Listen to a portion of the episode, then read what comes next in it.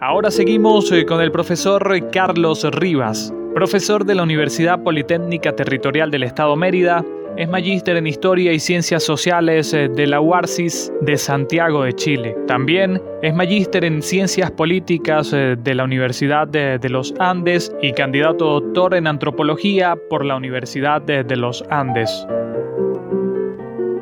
Saludos, quien les habla por acá, Carlos Rivas, vocero de la Casa del Costurero, espacio donde existe la Biblioteca Popular Don Trino Borges, una biblioteca donada por Don Trino, eh, bueno, para que pudiéramos contar en un espacio comunitario como la Casa del Costurero con una biblioteca bien extensa. Conocimos a Don Trino en el Centro de Estudios de África y Asia eh, a inicios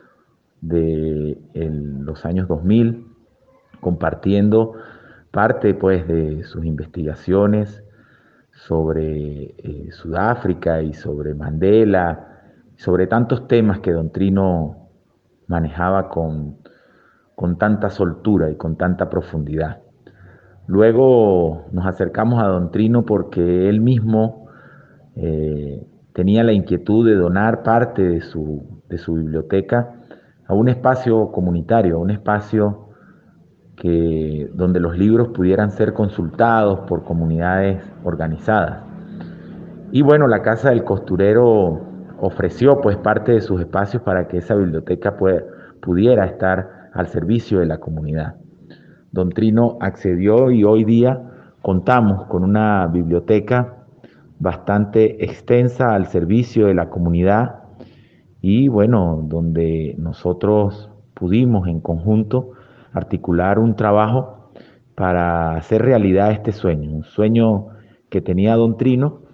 un sueño que teníamos nosotros también en la comunidad y que pudimos concatenar para hacer realidad este espacio comunitario. Hoy día la Biblioteca Popular Don Trino Borges está abierta a la comunidad y cuenta con una gran cantidad y diversidad de textos de historia de Venezuela, de historia de África, de eh, poesía, de literatura venezolana, textos importantes como por ejemplo la colección eh, de Bartolomé de las Casas sobre la historia de Indias, eh, gran parte de la colección de la Revista Nacional de Cultura y bueno, una gran cantidad de autores que Don Trino